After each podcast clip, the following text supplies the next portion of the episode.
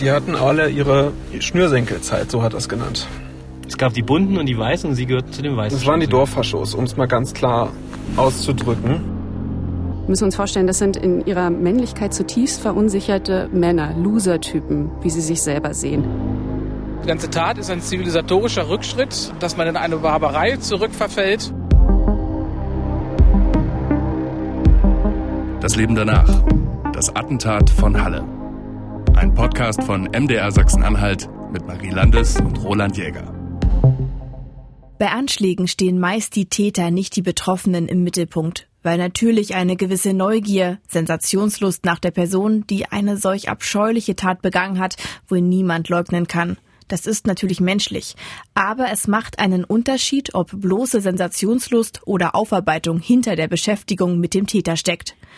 Ein Jahr nach dem Anschlag vom 9. Oktober 2019 ist eine der wesentlichen offenen Fragen, wie kann ein weiterer Anschlag verhindert werden? Um Antworten darauf zu finden, die Tat politisch, juristisch und gesellschaftlich aufzuarbeiten, müssen wir die Hintergründe verstehen. Was hat den Täter dazu bewegt, sich zu bewaffnen, die Synagoge in Halle anzugreifen und Menschen zu töten? Wie wird ein unauffälliger, zurückgezogener, damals 27-Jähriger aus einem kleinen Ort in Sachsen-Anhalt zu einem Attentäter? Diese Folge wird kein Psychogramm des Täters zeichnen. Das können wir auch gar nicht. Wir erstellen keine psychologischen Gutachten. Das ist der Job von anderen. Aber wir können einige der Puzzleteile zusammentragen, die zu seiner Tat geführt haben.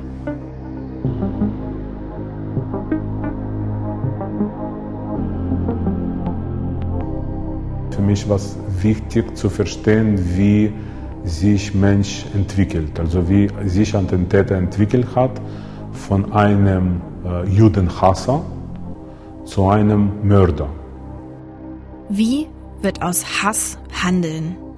Diese Frage beschäftigt nicht nur Max Privorotsky, den Vorsitzenden der jüdischen Gemeinde Halle, diese Frage beschäftigt auch den Gerichtsprozess und natürlich auch uns. Wir haben gesagt, dass der Attentäter ein menschenverachtendes, frauenfeindliches, rassistisches, antisemitisches und rechtsextremistisches Weltbild hat. In der ersten Folge haben wir das erst einmal so in den Raum gestellt. Aber woran machen wir das fest? Darum soll es in dieser Folge gehen. In Kommentaren unter unsere Artikel über den Anschlag schreiben immer wieder User, der Attentäter, das sei ja nur ein Verrückter gewesen. Aber wer ihn als jemanden sieht, der nur verrückt ist, der blendet das Weltbild aus, das Stefan B. angetrieben hat, Waffen zu bauen und Menschen zu verletzen und Menschen zu töten. Seine Aussagen vor Gericht, aber auch seine Äußerungen in seinem Tatvideo und außerdem in einem Dokument, das er Manifest nennt, die sind eindeutig. Daraus geht hervor, dass der Attentäter nicht verrückt ist, sondern überzeugt davon, Teil einer überlegenen weißen Rasse zu sein. Er ist überzeugt davon, dass Einwanderung nach Europa eine von Juden gesteuerte Verschwörung sei.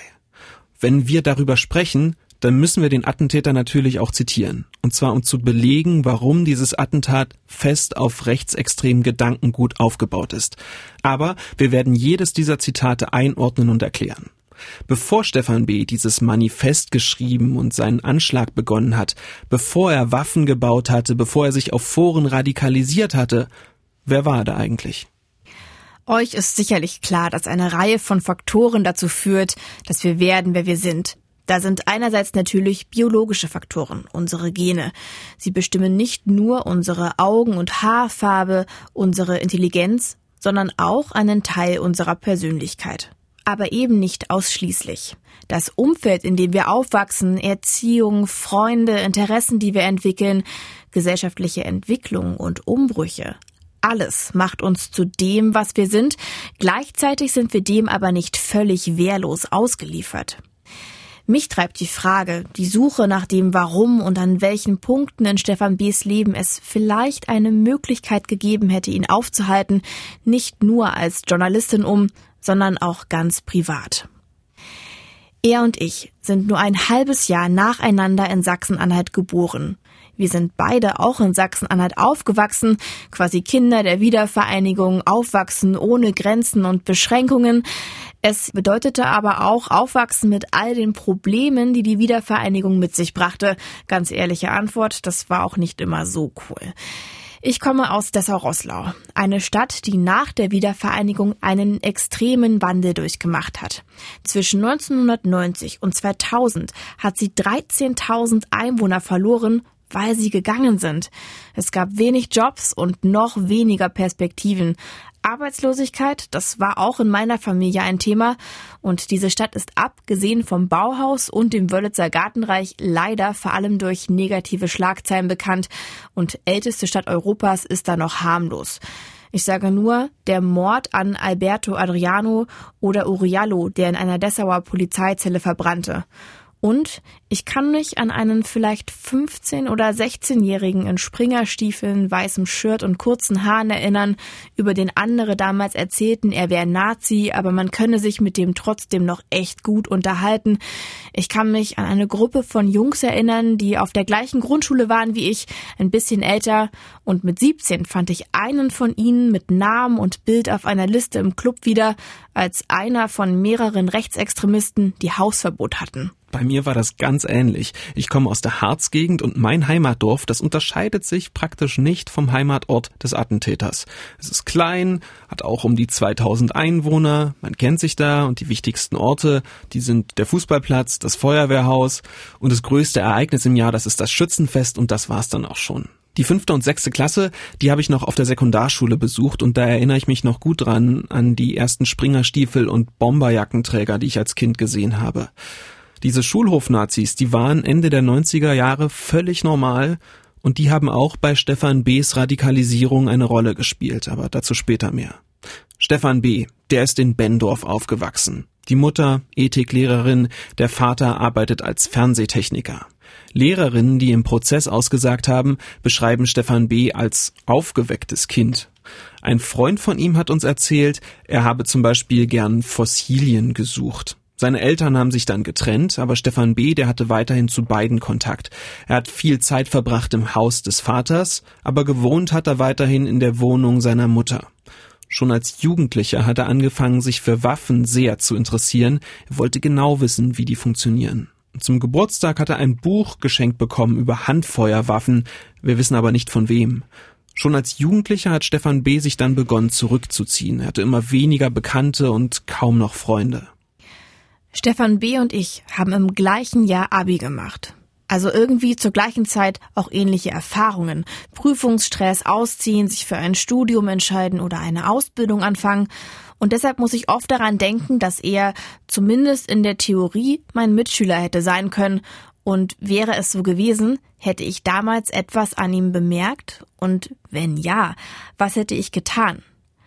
Bei diesem kleinen Exkurs von uns geht es nicht darum, Sachsen-Anhalt schlecht zu machen oder den Osten.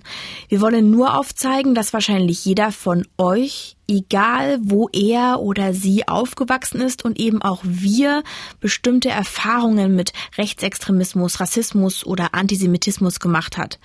Weil ihr vielleicht selbst angegriffen und beleidigt wurdet oder weil ihr nämlich genau wie wir eine Art stiller Zeuge oder Zeugin wart, denen die Bedeutung bestimmter Erlebnisse, Sprüche, die sie gehört oder vielleicht auch selbst gemacht haben, erst als Erwachsene bewusst geworden sind, je nachdem, wie alt er oder sie damals war.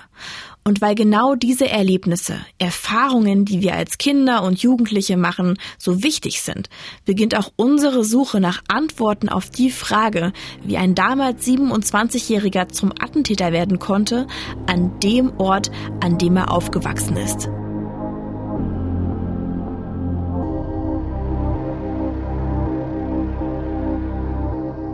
Wir hatten uns einen der heißesten Tage des Jahres ausgesucht, um nach Bendorf zu fahren. Ende Mai 2020. Am späten Nachmittag standen wir da, vor dem ersten Haus, in einem kleinen Wohngebiet, in dem die Häuser dicht an dicht stehen. Das sind kleine Blöcke mit je sechs oder vielleicht acht Wohnungen pro Eingang aus den 50er oder 60er Jahren. Wir, das sind mein Kollege Florian Barth vom Investigativmagazin Exakt und ich. Exakt hatte die Adressen von Leuten aus Stefan B.s Umfeld recherchieren können. Und deswegen wollten wir diese Adressen abklappern, wollten vor allem mit denen sprechen, die früher mit Stefan B. befreundet waren, lange bevor er sich isoliert und radikalisiert hatte. Nach dem ersten Gespräch haben wir im Auto dann schnell aufgenommen, was uns erzählt worden war, einfach um nichts zu vergessen. Und das hört ihr jetzt. Zwei Journalisten, die mitten in der Recherche sind und die direkt nach dem ersten Gespräch mit einem Jugendfreund von Stefan B. zurück in ihr Auto springen und erst einmal versuchen, ihre Gedanken zu ordnen. Ich lasse jetzt einfach eine Audioaufnahme laufen. Also dann lass das nochmal. Ähm, fangen wir an, wir haben geklingelt. Genau, wir haben uns vorgestellt als äh, zwei MDR-Journalisten und äh, dann konnten wir uns 15 Minuten lang, 20 Minuten lang oder so äh, mit ihm tatsächlich draußen äh, einfach unterhalten. Wie hat denn der auf dich gewirkt? Na, als ich hochkam, hat man schon gemerkt, dass er natürlich genau wusste, was wir wollen. Und eigentlich schon am, also schon am, am, am Türeingang eigentlich schon fast den Tränen nah war. Also er hat ihn sofort getriggert, dass wir vom MDR sind, er wusste, worum es geht. Also er hat auf jeden Fall was auf dem Herzen. Er Und er hat es noch, noch nicht abgeschlossen zu erzählen. Also Ja. das nimmt ihn auf jeden Fall mit. Aber lass uns drüber reden, was hat er uns eigentlich erzählt? Wie war sein Verhältnis zu Stefan B.? Er fühlt sich von ihm betrogen und der Freundeskreis auch. Also eigentlich hat er uns erzählt, er hatte eigentlich vor längerer Zeit, er hat es nicht genau schildern können, so ungefähr die 2010er Jahre schätzen wir jetzt, ähm, da hat er ein Vierteljahr lang etwas mehr mit Stefan B. zu tun gehabt. Ihr habt bestimmt gemerkt, dass ich unser Gespräch hier geschnitten habe. Und zwar, um die Identität desjenigen zu schützen, mit dem wir da gesprochen hatten. Aber was ich euch sagen kann, nach diesem Gespräch wissen wir, dass Stefan B.s Schwester dafür gesorgt hatte, dass ihr Bruder in ihren Freundeskreis integriert worden war. Offenbar hatte ihre Mutter gefordert, den Jungen doch mal mitzunehmen. Ähm, Hat ihn dann immer mitgenommen auf Partys, kleine Ausflüge, in der Clique waren sie unterwegs. Aber es hat sich nie eine enge Beziehung aufgebaut, weil Stefan B. schon immer sehr zurückhaltend und verschlossen war. Aber immer als ehrlicher Typ rüberkam. So hat er das geschildert, oder? So hat er das geschildert. Ähm, es gab ein paar Risse in der Fassade. Er hat uns eine Anekdote erzählt. Ähm, da war, war er einkaufen in einem Laden und ähm, Betreiber oder Mitarbeiter von einem, von einem Pizzaladen waren da auch und äh, Stefan B. ist ausgetickt, so hat er es gesagt, und hat die Leute angeschrien im Laden, warum sie sich nicht auf Deutsch unterhielten. Was man auch sagen muss, er hat dann irgendwann gesagt, er, ist, äh, er, er hält von Antisemitismus nichts und auch nichts, also er ist kein Rassist.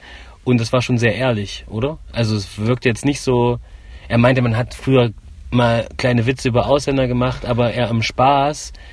hat er gesagt, dass die beiden sich Nachrichten geschrieben haben. Das war in der Zeit, als sie auch, also dieses Vierteljahr lang, äh, wo, wo, wo Stefan B. mehr Teil dieser Clique äh, war oder versucht wurde, ihn da mehr zu integrieren. In der Zeit hatten die auch Nachrichten äh, geschrieben. Und die, diese Nachrichten enthielten von Stefan B. ausgehend äh, auch rassistische Witze, die er aber abgetan hat, die er für nicht ernst gehalten hatte. Waren abwertende Sprüche über Ausländer also normal? Scheinbar schon. Andere aus der Gruppe haben uns Ähnliches erzählt. Er sagte, die hatten alle ihre Schnürsenkelzeit, so hat er es genannt.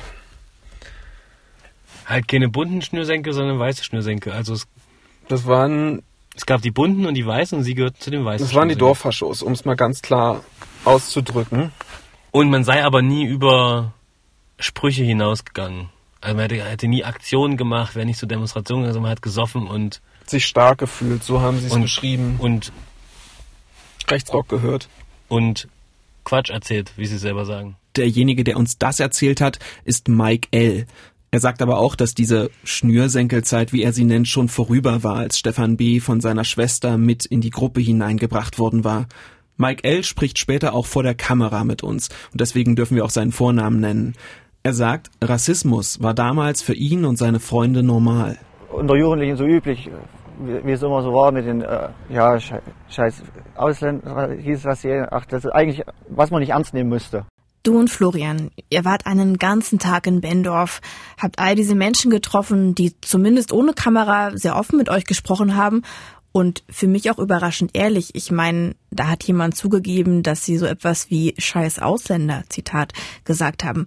Was ist bei dir von diesem Tag ganz besonders hängen geblieben? Welcher Gedanke hat sich da eingebrannt? Also bei mir ist hängen geblieben, wie groß eigentlich das Problem von Rassismus und Antisemitismus im Alltag ist. Damit da kein falscher Eindruck entsteht. Diese Clique, die scheint nichts Besonderes gewesen zu sein. Also das sind vielleicht zehn Freunde gewesen aus dem Dorf, die haben sich getroffen, um was zu trinken, sind mit dem Auto rumgefahren, oft war Alkohol im Spiel. Getroffen haben sie sich zum Beispiel in einem kleinen Park in Kloster Mansfeld und das war nicht weit entfernt von einem anderen Treffpunkt auf einem Supermarktparkplatz ganz unspektakulär. Wir haben auch überhaupt keine Hinweise, dass auch nur einer von denen rechtsextrem politisch gefestigt war. Die sind unseres Wissens nach nicht zu Demos von der NPD oder so etwas gegangen. Die saßen einfach nur an ihrer Bushaltestelle in Bendorf, in Hellbra und Kloster Mansfeld rum. Was wir aber auch aus diesen Gesprächen wissen, ist, dass da zumindest Rechtsrock gehört wurde, dass ausländerfeindliche Sprüche da dazugehört haben und da wurde auch nicht widersprochen, wenn zum Beispiel Stefan B. antisemitische Witze gemacht hat. Egal, ob das jetzt im Chat gewesen ist oder wenn die Gruppe sich bei einer Feier getroffen hatte, zusammensaß und einfach getrunken hat. Man könnte also sagen, Bendorf hätte prinzipiell überall gewesen sein können und ist es vielleicht auch heute noch. Denn ganz ehrlich, abhängen auf Parkplätzen, an Bushaltestellen oder in einem Keller trinken, irgendwas anstellen. Ich glaube, sehr viele würden ein bisschen lügen, wenn sie sagen, dass sie das nicht auch von früher kennen. Es sollte aber eben in keinem Freundeskreis normal sein, dass rassistische und antisemitische Witze gemacht und Menschen beleidigt werden, nur weil sie nicht der Vorstellung entsprechen von dem, was als vermeintlich deutsch gilt. Aber das macht aus einem 15, 16, 17-Jährigen trotzdem nicht sofort einen Attentäter. Genau. Und in der Clique gab es auch nur die allerersten Anzeichen, dass Hass auf Jüdinnen und Juden in Stefan B. gesteckt hat. Radikal war zu der Zeit aber offenbar noch nicht. Viel geredet hat er damals auch in der Gruppe nicht. Seine Jugendfreunde, die haben ihn uns immer als ruhig und zurückgezogen und unauffällig beschrieben. Mike L., der hatte sogar gesagt, wenn es mal Anzeichen gegeben hat für Stress, dann ist Stefan B. derjenige gewesen, der noch sofort drei Schritte zurückgegangen ist. Er hat dann nach dem Abitur sechs Monate Grundwehrdienst geleistet und in der Zeit hat er laut Mike L. dann auch oft über Waffen und Schießübungen gesprochen. Und auch da müssen wir ja sagen, das ist erstmal noch nichts Besonderes, aber passt zu dem, was wir über ihn als Kind und Jugendlichen wissen, dass er sich schon sehr früh für Waffen eben interessiert hat und zwar über das durchschnittliche Level hinaus. Ich würde sagen, wir können sogar so weit gehen, ihn schon als Waffennarren zu dem Zeitpunkt zu bezeichnen. Das ist ein Eindruck, den habe ich aus Gesprächen mit Mike L. und auch aus dem Prozess selbst. Aus dem Prozess wissen wir ja, dass Stefan B. damals schon begonnen hatte, Fachbücher über Waffen zu lesen. Offen blieb nach unserer Recherche in Bendorf trotzdem die Frage, woher dieses antisemitische und rassistische Gedankengut kam. Der Freundeskreis, der scheint ihm zwar nicht widersprochen zu haben und vielleicht im Rassismus sogar bestärkt zu haben, aber die Quelle dafür, die könnte vielleicht eher im Internet liegen oder vielleicht in der Kernfamilie von Stefan B. Die Familie und ein Freund aus der Clique, der Ex-Freund der Schwester, die waren bereits als Zeuginnen und Zeugen geladen. Und was sie ausgesagt haben und worüber sie schwiegen, darüber werden wir in der kommenden vierten Folge noch sprechen. Aber unabhängig davon wissen wir auch, dass es für seine spätere Radikalisierung, für seine Tat drei prägende Ereignisse gegeben hat. Und das wissen wir, weil er das selbst ausgesagt hat. Erstens, er wurde krank. Nach seinem Wehrdienst, den es damals noch gab, studierte er erst zwei Semester in Magdeburg, wechselte dann die Fachrichtung und fing ein Chemiestudium in Halle an. Und etwa 2013 hatte er eine OP, die scheinbar einiges verändert hat. In seiner Vernehmung hat er ausgesagt, er habe sich erst nach der OP mit Politik auseinandergesetzt. Und das haben uns auch seine Jugendfreunde bestätigt. Niemand wusste genau, woran er eigentlich erkrankt war und welches Organ da operiert worden war. Also einige haben gesagt, es sei die Bauchspeicheldrüse gewesen, andere meinten sein Magen. Aber alle haben gesagt, nach dieser OP sei der Kontakt abgebrochen. Stefan B. hatte, so hat er selbst gesagt, etwa ein Jahr gebraucht, um wieder gehen und laufen zu können. Und so hat er, nach allem, was wir wissen, das Jahr 2014 also zu Hause verbracht, im Kinderzimmer bei seiner Mutter. Als zweiten Auslöser nennt Stefan B. das Jahr 2015. Das Jahr, in dem Europa besonders viele Geflüchtete aus Syrien aufnahm. Fast eine halbe Million Asylanträge wurden damals gestellt in Deutschland, doppelt so viele als im Vorjahr. Und aus dem Verhör wissen wir, dass er da gesagt hat, das war der Punkt für mich, mich selbst zu bewaffnen. Offenbar nahm er das als Bedrohung wahr. Aber diese Erzählung ist auch ein Teil seiner Inszenierung vor Gericht.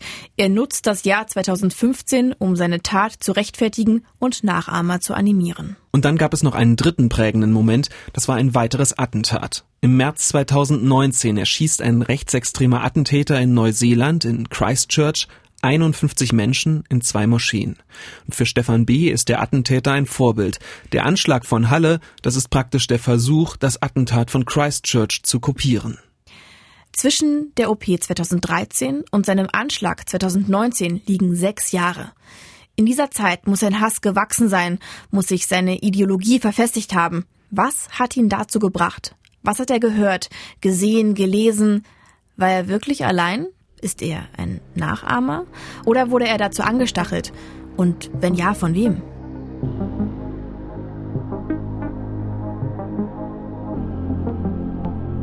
Purer Hass auf Juden und Jüdinnen, Hass auf alle, die er als nicht deutsch ins, wahrnimmt, insbesondere Muslime und Musliminnen.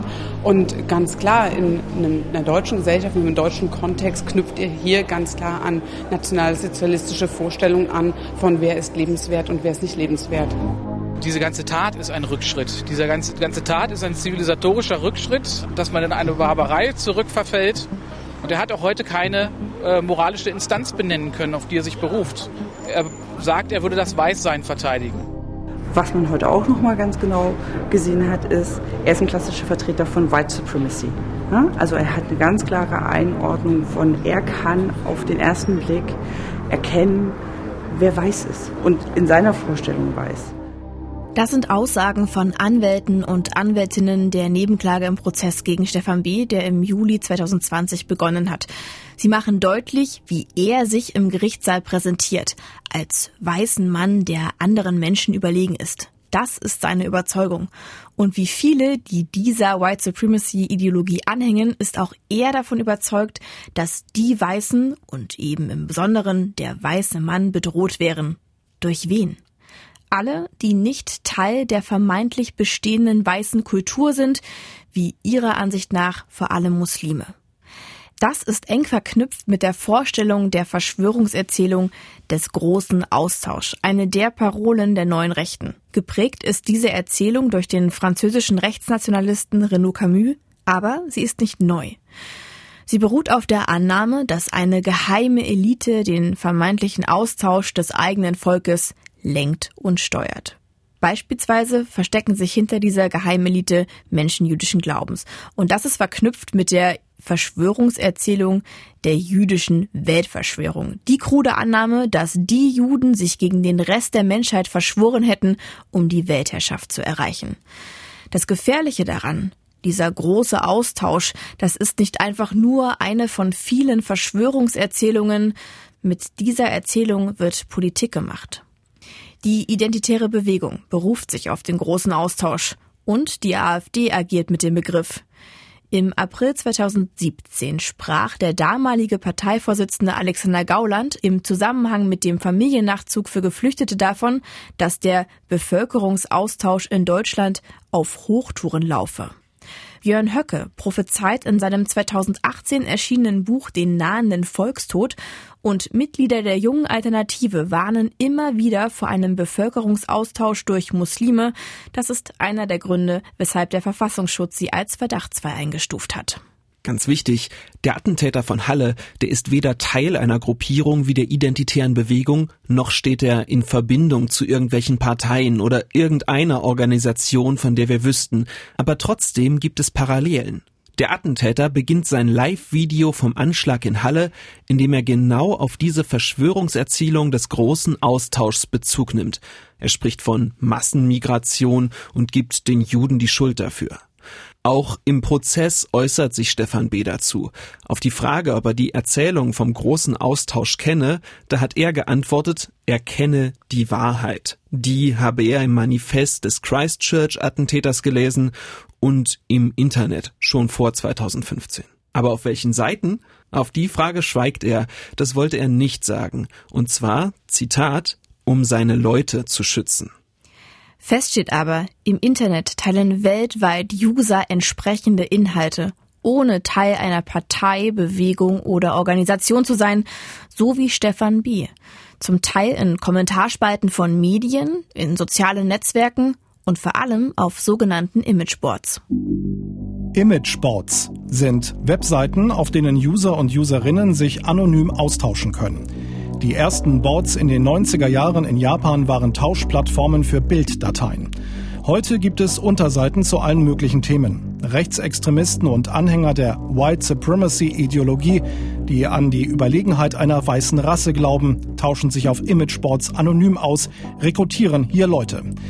Auf diesen Channels wird der Nationalsozialismus verherrlicht, wird zu Gewalt gegen Minderheiten aufgerufen, wird Antisemitismus in Bildern, Memes und Texten verbreitet. Imageboards haben Millionen Nutzer weltweit. Der Halle-Attentäter Stefan B. war nachweislich auf den Boards Meguka, 4chan und July World aktiv. Diese einschlägigen Imageboards und Foren sind nicht tief versteckt im Darknet, sie sind frei verfügbar. Es ist relativ leicht, sie zu finden und zu lesen, und nicht nur dort tummeln sich Rechtsextremisten, Antisemiten und Anhänger von Verschwörungserzählungen, auch auf noch weniger eindeutigen Plattformen und Seiten. Stefan B. war beispielsweise hunderte Stunden auf Steam online. Das ist eine weltweit verfügbare Spieleplattform, eine prinzipiell völlig harmlose. Alle möglichen Spiele lassen sich darauf finden. Fußball, Autorennen, Strategiespiele. Also eigentlich ist es eine Art Supermarkt für Spiele. Die Betreiberfirma Valve, die verkauft dort Games jeder Art. Steam hat eine Milliarde Nutzer. Ich bin übrigens auch einer davon. Also fast jeder Gamer und jede Gamerin auf der Welt ist auf dieser Plattform registriert. Der Attentäter von Halle, der hat dort vor allem Ego-Shooter gespielt und ein Spiel, das Auseinander- und Zusammenbauen von Waffen simuliert. Und zwar so genau, dass es praktisch eine Anleitung zur Waffenkonstruktion ist. Und wir wissen ja auch schon, Stefan B. war ein Waffennah. 2015 hatte er begonnen, seine eigenen Waffen zu bauen und das ist kein Wunder, dass er auf Steam Dutzende Stunden mit dieser Simulation verbracht hat. Im Gerichtsverfahren wurde öffentlich gemacht, dass die Ermittler des Bundeskriminalamtes die Aktivitäten des Attentäters auf der Spieleplattform Steam kaum im Blick gehabt haben und damit entgehen den Behörden wichtige Details. Warum das so problematisch ist, darüber werden wir in Folge 5 noch sprechen. Aber vorweg, es geht nicht um die Frage, ob die Spiele selbst Stefan B. zum Attentäter gemacht haben. Das ist in der gut 20 Jahre alten Killerspieldebatte diskutiert worden und die soll hier nicht nochmal aufgewärmt werden. Es geht uns um die Frage, wie vernetzen sich Rechtsextremisten in Spielen und auf Plattformen wie eben Steam. Auf Steam gibt es zu vielen Spielen zum Beispiel Community-Bereiche. Da können sich die Mitglieder über das Spiel austauschen, können chatten, können eigene Gruppen gründen. Und Rechtsextremisten nutzen das. Sie teilen in diesen Gruppen Hassinhalte und sie geben ihren Profilen entsprechende Namen. Stefan B. zum Beispiel, der hatte sich der Ostpreuße genannt. Mit den Aktivitäten von Rechtsextremisten im Internet setzt sich die Extremismusforscherin Julia Ebner auseinander. Mit ihr haben wir über Skype gesprochen. Also das, was auf der Plattform se äh, selbst, also auf Steam ähm, stattfindet, ist natürlich nicht per se extrem, aber es gibt auch extreme ähm, Influencer und extreme Gruppen, die diese Plattform verwenden. Und das Ganze, äh, ich würde sagen, die gesamte rechtsextreme Szene überlappt sich teilweise mit der Gaming-Szene. Das haben wir auch im letzten Jahr bei einigen der Anschläge auch in Neuseeland und in den USA festgestellt, dass es hier auch vor allem in Foren und ähm, in zum Beispiel Chat-Applikationen dazu kommt, dass es, äh, dass sich mit Mitglieder auch dieser, ähm, dieser Plattform radikalisieren. Auch auf Steam finden sich Bezüge zu Attentaten, die auch für Stefan B. ein Vorbild waren. Bis heute existiert zum Beispiel ein Account, der dem Christchurch-Attentäter zugeordnet wird und wo seine Tat verherrlicht wird. Andere Spieler können sich auf Steam Waffenmodelle herunterladen, die aussehen wie seine. Stefan B. hat ausgesagt, er habe alles gesammelt, was er über Christchurch hatte finden können, und er bezeichnete den Attentäter als guten Typ, weil er sich gewehrt habe. Wir haben ja schon gesagt, Christchurch ist eines der prägenden Ereignisse in der Radikalisierung von Stefan B. Er kopierte den Anschlag, er streamte seine Tat aus seiner Perspektive live ins Internet und wie der Christchurch-Attentäter nennt auch er sein Rechtfertigungsschreiben ein Manifest. Ja, und damit ist der Attentäter von Halle nicht allein. Nur zwei Monate vor seinem Anschlag, am 3. August, erschießt im US-amerikanischen El Paso, Texas, ein 21-jähriger 22 Menschen in einem Supermarkt. 24 weitere werden schwer verletzt. Und genau wie Stefan B. bezieht sich auch der Attentäter von El Paso auf Christchurch. Auch er veröffentlicht eine Art Manifest auf einem Imageboard, Achen. Und auch dieser Attentäter glaubt an einen Austausch des weißen, in diesem Fall US-amerikanischen Volkes.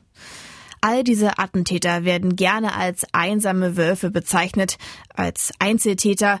Und ja, sie sind allein während ihrer Tat, aber sicher nicht allein mit ihrem Gedankengut. Und das zeigt sich auch an den Parallelen und gegenseitigen Verweisen allein zwischen diesen drei Attentaten, die alle 2019 passiert sind.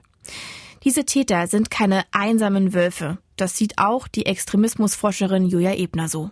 Also ähm, der Halle-Anschlag ist ein, ein ausgezeichnetes Beispiel dafür, dass es gefährlich wäre, den Attentäter als einsamen Wolf oder als Einzeltäter zu bezeichnen, weil er eingebettet war in ein größeres Netzwerk. Man sieht das auch anhand ähm, der, der Details und der, des Manifests zum Beispiel, das er zurückgelassen hat und der Dokumente, die er zurückgelassen hat. Die sind voll mit äh, Referenzen auf eine Subkultur, eine klar, eine klar rechtsextreme Subkultur, die also doch wirklich ein größeres Netzwerk darstellt, die eine übergeordnete Ideologie und Verschwörungstheorien hat und deswegen kann man ihn, denke ich, nicht als Einzeltäter äh, bezeichnen.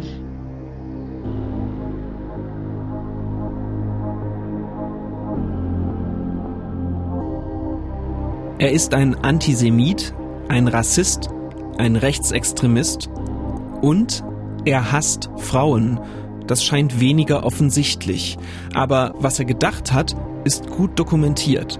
Zum einen hat er die Tat selbst ins Internet gestreamt, gedacht für die Online-Community, in der er sich auch selbst radikalisiert hatte.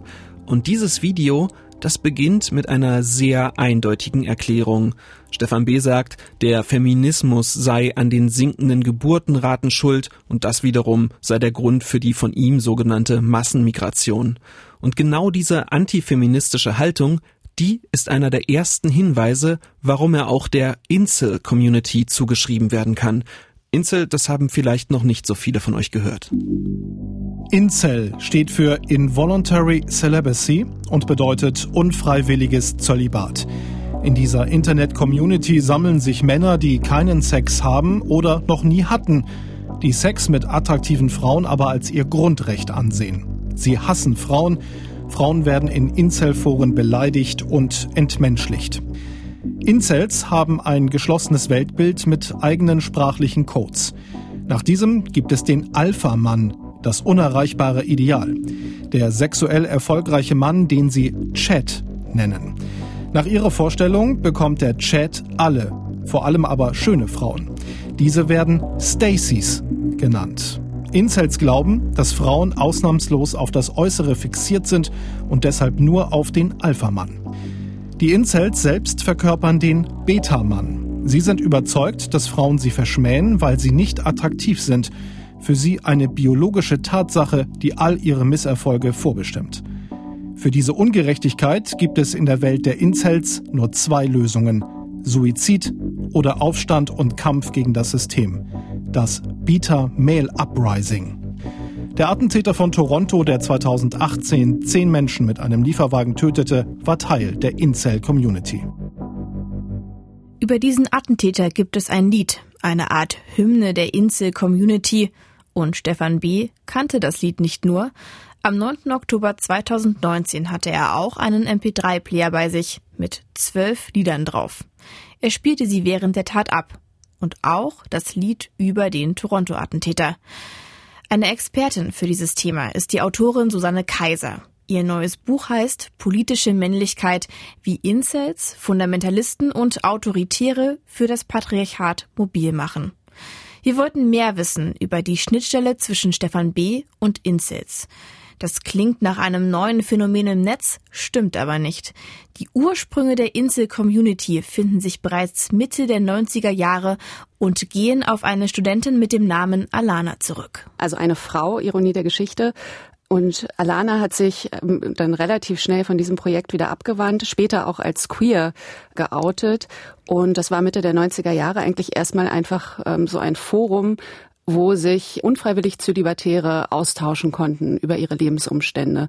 Das waberte dann eine ganze Weile so im Äther ähm, herum und ist eigentlich erst so in den letzten fünf bis zehn Jahren ja wirklich also zur Bewegung geworden, stärker geworden, auch von Männern dominiert und hat eben diese, diese ganz spezielle Ideologie ausgeprägt.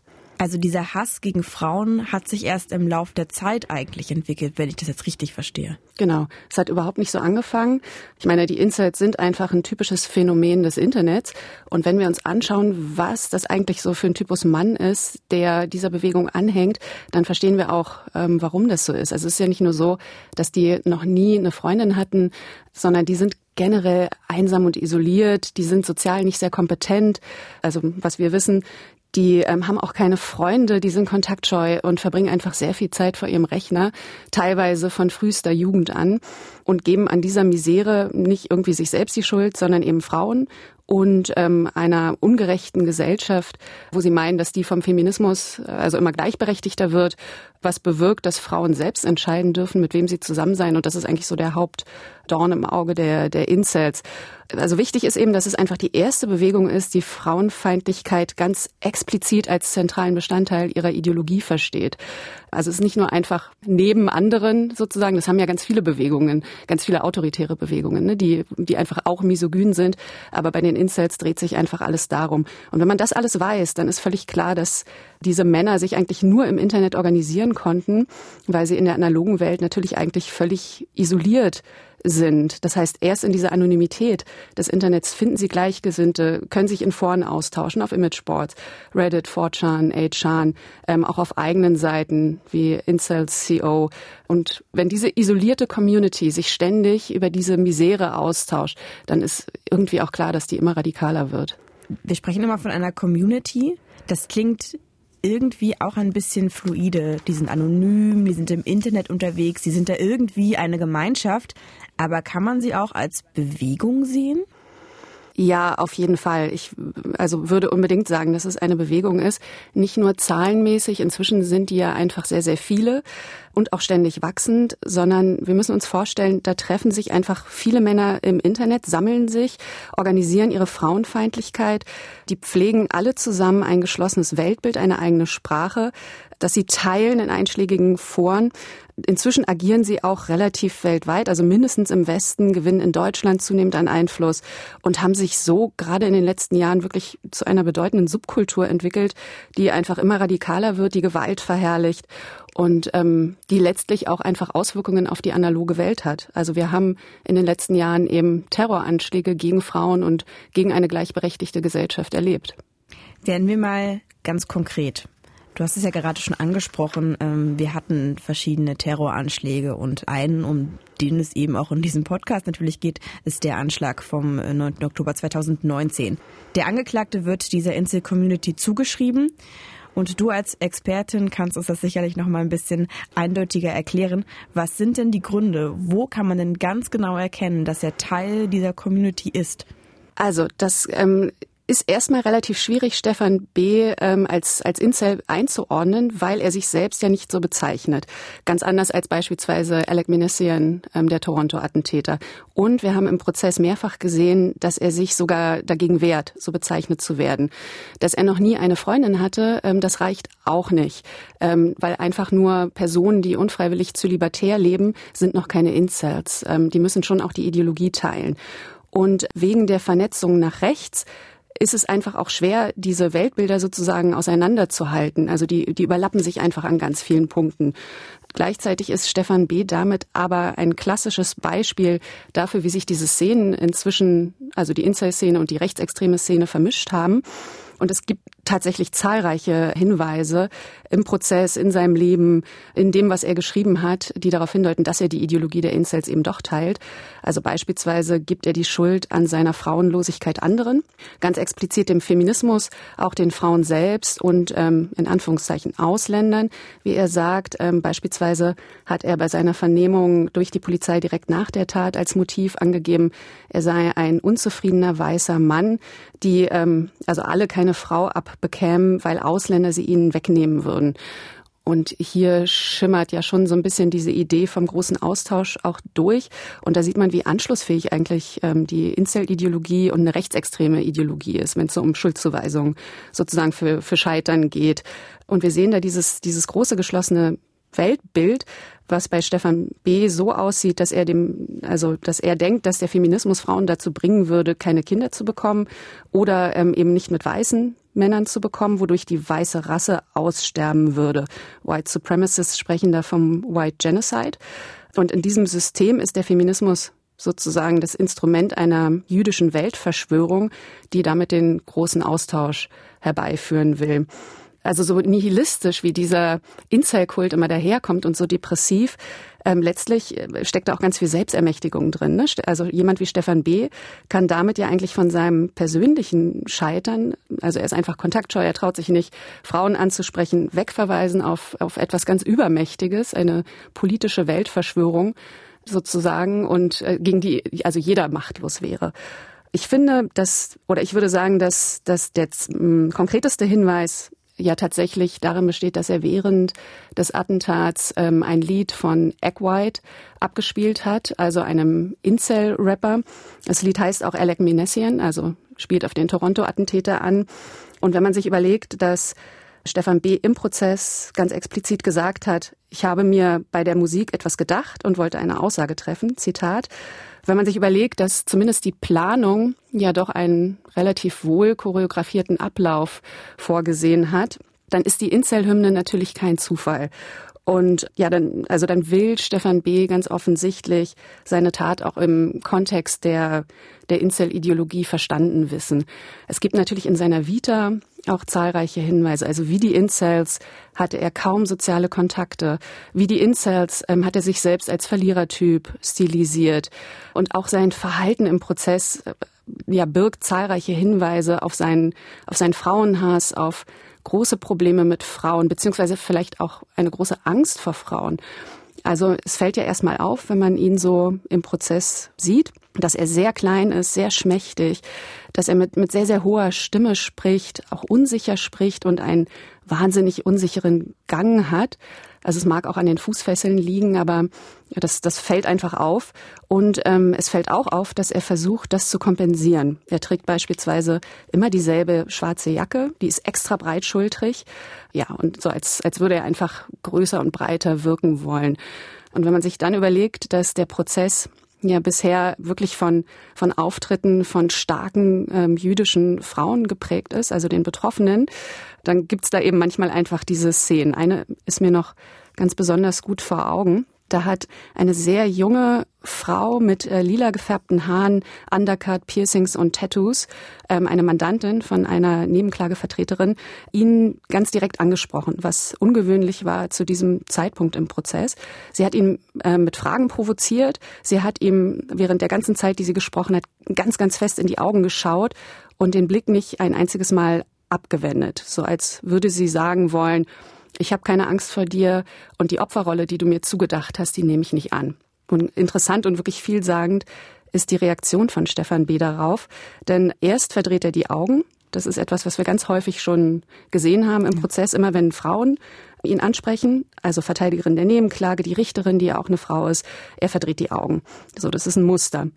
Dann starrt er zurück, die junge Frau an, als hätte er die Challenge sozusagen angenommen, die sie ihm gestellt hat. Aber dann schaut er ganz schnell weg als hätte er die Challenge eben verloren.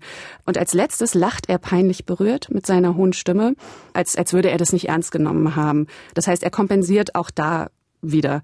So, das merkt man schon. Und ähm, ja, das, diese Szene macht einfach deutlich, dass er große Angst davor hat, sich mit Frauen zu messen, weil er da eigentlich nur verlieren kann. Wir können also Stefan B.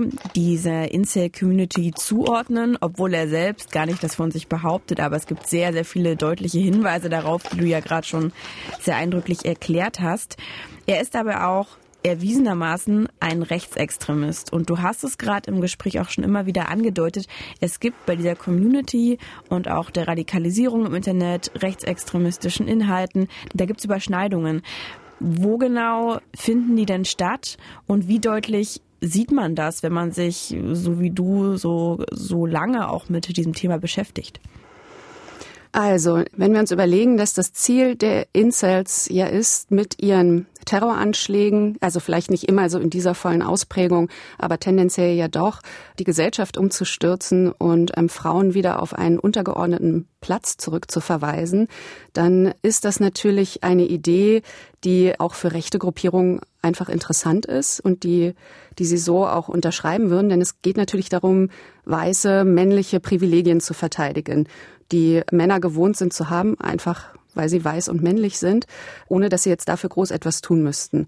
So, das heißt, Incels sind in den letzten Jahren einfach zu einer ganz wichtigen reaktionären Gruppierung geworden in dem, was wir Kulturkampf nennen, wo es also um diese weiße männliche Herrschaft geht, die in den letzten Jahrzehnten, vor allem in den letzten zwei Jahrzehnten ja massiv in Frage gestellt wurde. Und wenn wir Kulturkampf eben auch als Verteilungskampf nicht nur von sozialen, sondern auch von wirtschaftlichen Ressourcen sehen, dann kann man verstehen, dass sich da viele Akteure zusammengetan haben die natürlich sehr disparat sind. Also es, da, da haben sich ja nicht nur Rechte und Incels vernetzt und, und sich gegenseitig in ihrer Ideologie sozusagen ähm, bestärkt, sondern da gibt es auch noch andere, wie beispielsweise ähm, katholische Hardliner, Evangelikale, Abtreibungsgegner. Das sehen wir gerade in den USA ähm, an der Debatte um den Supreme Court. Und die haben eigentlich ja erstmal nichts gemeinsam oder bekämpfen sich sogar teilweise untereinander und kommen aber in diesem einen Punkt zusammen, wo es eben darum geht, dass Frauen wieder eine untergeordnete Rolle in der Gesellschaft einnehmen sollen. Und das macht sie natürlich viel gesammelter, viel radikaler, einfach dadurch, dass sie ihre Verschwörungsnarrative gegenseitig anreichern können, anschlussfähig machen auch und dadurch einfach auch viel besser rekrutieren können und durch ihre Größe interessanter werden für Neuzugänge. Sie sind dadurch eben einfach leichter zugänglich. So, und dieses Potenzial haben Rechte einfach irgendwann erkannt und ähm, beispielsweise vor der Wahl von Donald Trump zum Präsidenten hat die Alt-Right-Bewegung, die ihn ja maßgeblich gestützt hat, ganz aktiv in Incel-Foren gefischt und, und eben auch versucht, Incels ähm, dazu zu bekommen, für Donald Trump zu wählen. Also das waren so das waren vielleicht die Anfänge der Vernetzung der beiden Szenen. Aber die sind insgesamt anschlussfähig. Also natürlich sind das nicht nur weiße Männer, die da mitmachen. Es gibt auch andere.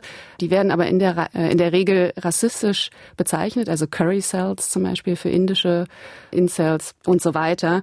Und es gibt beispielsweise auch ähm, Chat Memes, die schwarze Männer als Chat darstellen. Also das ist auch so ein Alpha-Mann-Feindbild, so vom Typus äh, Footballspieler oder Basketballspieler.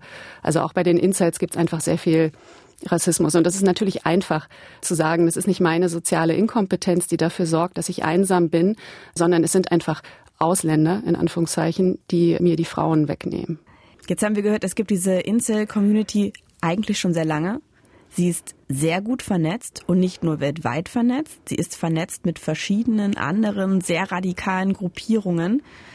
Und wir haben gehört, sie ist immer weiter am Wachsen.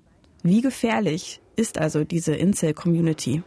Ich würde sie schon als ähm, sehr gefährlich einstufen, denn wir haben die ersten Terroranschläge, ähm, die sich dezidiert gegen Frauen und eine gleichberechtigte Gesellschaftsordnung gerichtet haben, erlebt. Inzwischen werden die auch, ähm, das hat eine Zeit gedauert, aber inzwischen werden die auch als solche eingestuft. Ich würde es deshalb sogar als Form der politischen Gewalt verstehen. Denn es geht letztlich darum, eine Gesellschaft umzustürzen, in der Frauen selbst wählen dürfen, mit wem sie zusammen sein wollen. Es geht darum, Frauen auf einen untergeordneten Platz in der Gesellschaft zurückzuverweisen. Und Incels wollen sich so selbst ja zur, zur Herrschaft sozusagen aufschwingen. Natürlich sind jetzt nicht alle Terroristen.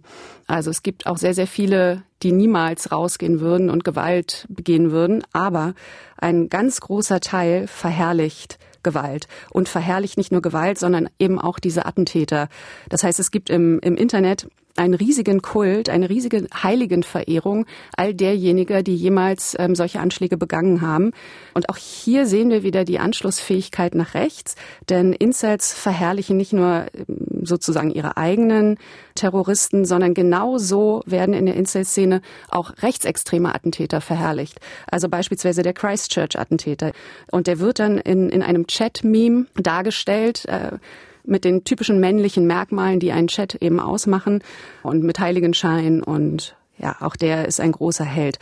Und so, so depressiv, selbstmitleidig, nihilistisch, das immer wahrgenommen wird, ähm, dürfen wir, glaube ich, nicht unterschätzen, dass in dieser ganzen Bewegung auch eine ganze Menge Selbstermächtigung eine Rolle spielt. Denn mit ihrer Ideologie können Incels, die sonst alleine zu Hause einsam wären, sich sammeln, sich auch zu Freiheitskämpfern stilisieren.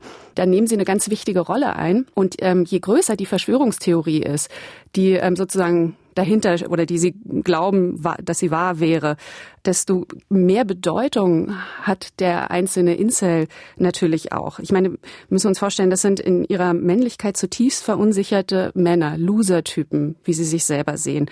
So, und jetzt plötzlich können sie Widerstand leisten, sind irgendwie die Auserwählten, die als einzige diese Verschwörungen durchschauen und ähm, die dagegen ankämpfen. Das birgt einfach ein ziemlich großes Gefahrenpotenzial.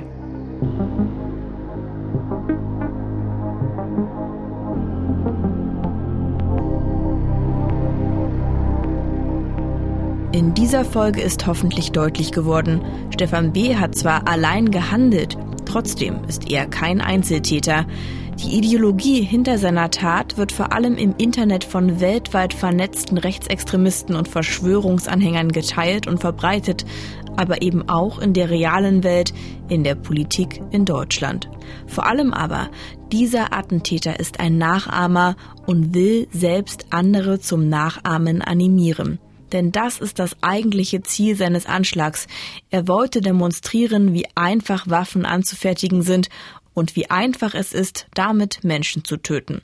Das steht nicht nur schwarz auf weiß in seinem sogenannten Manifest, er hat das auch mehrfach vor Gericht wiederholt. Seit 2015 hatte er im Schuppen seines Vaters an Waffen gebaut, hatte Pistolen, Maschinenpistolen und Gewehre gebaut. Nach dem Attentat von Christchurch im März 2019 entschließt er sich dann ernsthaft zu seiner Tat. Er kauft Chemikalien, baut Granaten, baut Bomben, im Frühjahr 2019 beginnt er dann auch sein eigenes sogenanntes Manifest zu schreiben. Zweimal fährt er außerdem nach Halle, um dort die Synagoge schon auszukundschaften. Am 8. Oktober, einen Tag vor dem Anschlag, da mietet er ein Auto, lädt einen Teil seiner Ausrüstung ein. Am nächsten Morgen, da frühstückt er, verabschiedet sich von seiner Mutter, er sagt, er würde dann rüber zu seinem Vater gehen.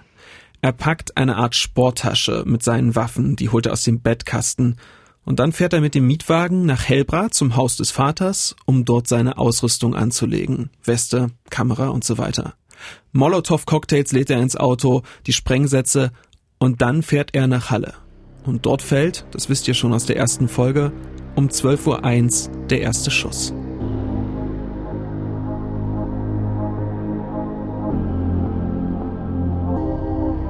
Der Attentäter von Halle hat seine Tat gestanden. Dass er zwei Menschen, Kevin S. und Jana L. erschossen hat, ist in seinem live gestreamten Video dokumentiert.